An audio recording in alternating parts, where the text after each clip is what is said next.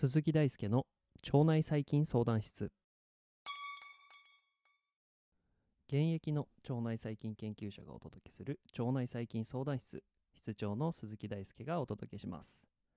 本日は腸内細菌や腸内環境についての、まあ、具体的な研究例えば今まではシンバイオティクスとかプロバイオティクスとかあるいは、え腸内細菌と、え健康あるいは病気の関係についてお話ししてきたんですけれど、まあ、そういうお話ではなくて細菌の分類がどのように行われていてまたその腸内環境の中で細菌の多様性がどのように生じていくのかということについてお話をしていきたいと思います。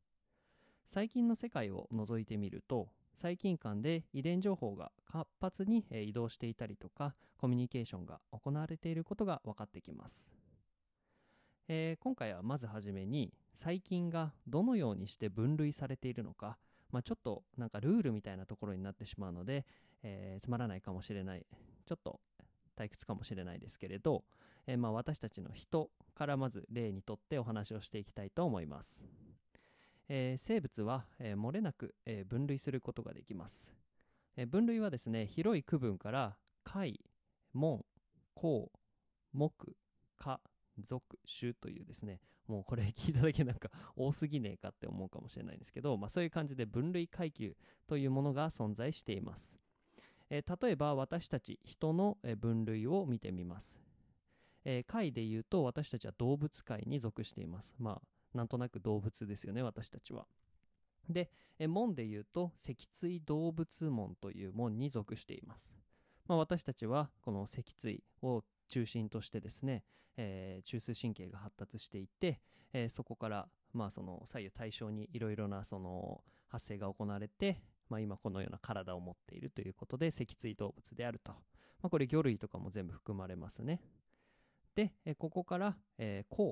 ではですね、哺乳綱と呼ばれる、まあ、これよく哺乳類と言われたりするんですけど、まあ、ここでは哺乳綱ということで、まあ、主にその母乳を摂取することによって私たちは、えー、赤ん坊が成長していって、まあ、生体になるというような、生き物であると。まあ、ここまで動物で脊椎動物でかつ、えー、哺乳綱であるそんな動物であるということでした、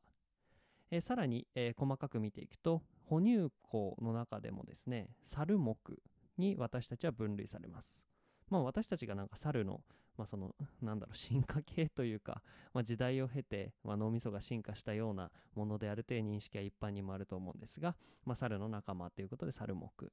で、人科。で、ここから一気に人ですね。人科の人族。で、サピエンス種として私たちはホモ・サピエンスというような、えー、種類ということになるわけです。今おさらいすると、動物界、脊椎動物門、え哺乳綱、猿目、人科、人族、サピエンス種ということで私たちは分類できるということですね。はい。えー、これはですね、植物でも細菌でも、まあ、生き物であれば同様の分類をすることが可能です。えー、今回のテーマはですね、種内多様性ということになります。まあ、ここで人に例えるとですね先ほどサピエンス種という話があったんですけどサピエンス種の中でも、えー、多様性がやっぱりありましてまあ分かりやすい例で言うと豆の色であったりとか肌の色とかあるいは体質などが、えー、それに相当していて、まあ、サピエンス種の中にもいろいろな個体が存在していますよというのがこの種内多様性ということです。まあこれなんか最近の例をとってみるとちょっとなんか難しいなっていうのがその最近のなんか写真とかって眺めててもそのすごい没個性に思えてきませんかね？まあなんか多くがその球や棒の形をしているというなんか情報ぐらいしか視覚的にはわからないからですね。しかし細菌の中には細菌固有の遺伝情報が詰まっていてそれに応じて異なる代謝をしています。つまり、まあ、細菌にも私たち人間と同じように、まあ、一種の体質があるんですね。え種以下の分類も実はありまして、え亜種、これサブスピーシーズと言います。で、株、ストレインと言います。が存在していると。で、まあ、この分類の中で一番解というか具体的な、まあ、その分類としては株で、例えば大腸菌は、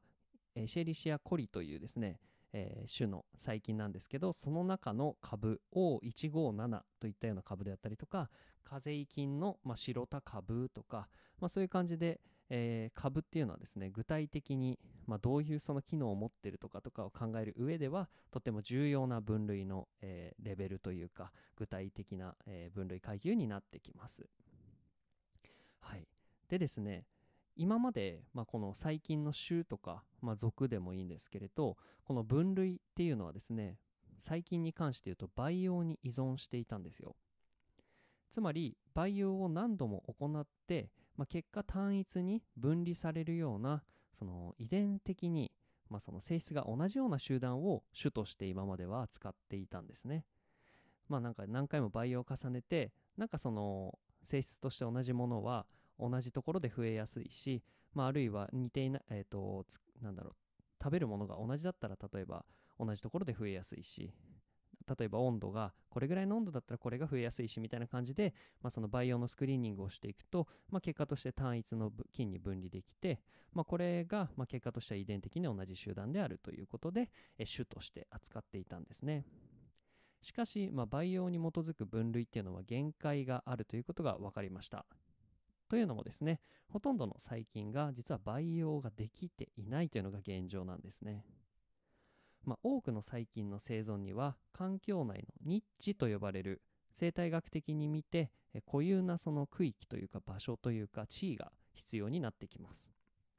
具体的には例えばその生育している土壌環境でいうと、え土壌の科学的な組成であったりとか温度とか湿度とか照度とかあとは酸素の有無であったりとかあるいは周囲にどんな細菌が存在しているのか天敵の存在がどれぐらいあるのかといった、まあ、こういうその複雑な条件をもとにその環境っていうものは構成されていて、まあ、同じ環境が、え2つの場所に存在するということはもう全くありえないということなんですね。で、まあ、その唯一無二のその環境つまりニッチに、えー適応しているこの世界に一つとして、えー同じような、えー環境が存在しないようなそういう場所に、えー細菌はですね適応して生存しているので別の例えば培養環境に移したところで生きていくことは、まあ、難しいということなんですね。しかしですねこの培養できない細菌を分類したいというようなニーズは、まあ、依然としてあります。まあ、例えばその環境生態系の理解でいうと、まあ、生態系のピラミッドはどのように形作られているのか特に、まあ、その細菌とか生態系のピラミッドでいうとすごい最下層の方に位置するようなその生物はどのような組成なのかとか。あるいは私たち腸内細菌の例でいうと宿主人と、えー細菌はどのように相互作用しているのか、まあ、こういうことを考える上で細菌の正体を知るということはとっても重要になってきます。なのでこの培養できない細菌でも分類をしたいというニーズは依然としてあるんです。えそこで細菌はですねすべての生物が持つ遺伝情報を記録した、まあ、物質、まあ、ここではデオキシリボ核酸 DNA ですねに、え注目した分類が、え主流となっております、まあ、DNA は塩基と呼ばれる物質が連なってできている物質なので塩基の並びつまり塩基配列と呼ばれる並びですね自体がその生物のアイデンティティであって塩基配列を比較することによってまあこれ生物を比較できるということなんです。この方法が優れている点はですね培養を必要としない点にあります。というのも生き物がそこで増殖してくれる必要はなくて生き物さえ存在すればそこに必ず DNA が存在するのでその DNA を細胞から抽出するだけで解析を行うということができるからです。はい。ではですねここまでに、えー最近の種のお話と、まあ、その種をどうやってその特定していくのかとかそういうことについてお話ししてきたんですがでは実際にその種内でどのようなどのように多様性が生じてくるのかということについてお話ししていきます。えーここでは先ほどお話ししたその DNA が再び出てきますが DNA は正式にはデオキシリボヌクリ nucleic acid デオキシリボ核酸という分子つまり物質なんですね。したがって、えー紫外線であったりとか化学反応の影響を受けて変化します。えこれがですね多様性を生む要因である、まあ、突然変異と呼ばれるものです。まあ、偶然によって変異するから突然変異ですね突然変異が、えー、生命維持に必要な塩基配列を、えー、壊したりして、えー、蓄積変異が蓄積していくとやがてですねその生命を維持するのに必要な機能が損なわれて、え死に至ってしまいます一方で、まあ、その変異がその生命維持に直接関係のないような塩基配列に対して蓄積していくと、まあ、生命維持機能は損なわれないということで、まあ、これが一種のバラエティその多様性を生むような要因となるんですね。また突然変異以外にも水平電波と呼ばれる遺伝子の、えー、細菌間や細菌ウイルス間での移動によっても多様性が生じてきます。例えば細菌はプラスミドという、まあ、遺伝情報伝達物質を、えー、有していて、えー、この交換によって遺伝子機能が移動することで多様が多様性が生じてきます。また細菌に感染するバクテリオファージは自身の遺伝情報を細菌に溶け込ませることによって細菌の増殖とともに増えるということが知られています。この際に細菌に対して、え、そのバクテリオファージ自身の塩基配列が、え、追加されることになるので多様性が生まれる要因になるのです。この水平電波は非常に疫学的にも重要な課題ででして、え、2011年にはですねドイツでクロストリディオイデス、まあ、これ救命で言うとクロストリジウムディフィシール菌の,、まあその毒素遺伝子がですね水平電波することによってなんと14名が、え、54ですね名が死亡しているというような件もあるので、まあ、これ例えば院内感染とかその体制獲得とかいろいろな面においてこの水平電波は今注目を集めています。他にも遺伝情報の多様化にはさまざまな経路があるということを付け付け加えておきます、まあ、例えば環境からの選択圧はえ世代間を通して細菌の多様性を増やしたりあるいは減らしたりするという方向に移動します。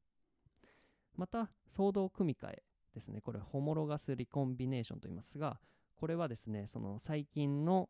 とか、まあ、生物の遺伝子に大きなダメージが与えられた時に、えー、起こるような、もう DNA のすごい大胆大胆ななんか修理工事みたいなのがあるんですけれど、え、これもですね多様性を減らす方向に働く遺伝子の修復機構と言えます。重要なのは腸内では細菌の、えー、遺伝情報に関する多様性の変化が常に起こっている点にあります。もちろん外部から何らかの形で細菌が定着し、えー、腸内細菌層つまり細菌集団としての多様性が増加するということとは別問題で、え腸内にすでに存在する細菌同士や細菌ウイルス間でも互いに遺伝情報のやり取りが行われていて多様性が変化しているんだということです腸内細菌によって形作られる腸内環境は思ったよりも動的で変化に富んだ環境ではないでしょうか遺伝情報の流れという観点から腸内環境を見る視点が変化していただいたら嬉しいです。えー、わからないこと、難しいこと、紹介してほしいことがありましたら、Twitter や Instagram、ノートコメント欄にてメッセージをお待ちしております。それでは本日も一日お疲れ様でした。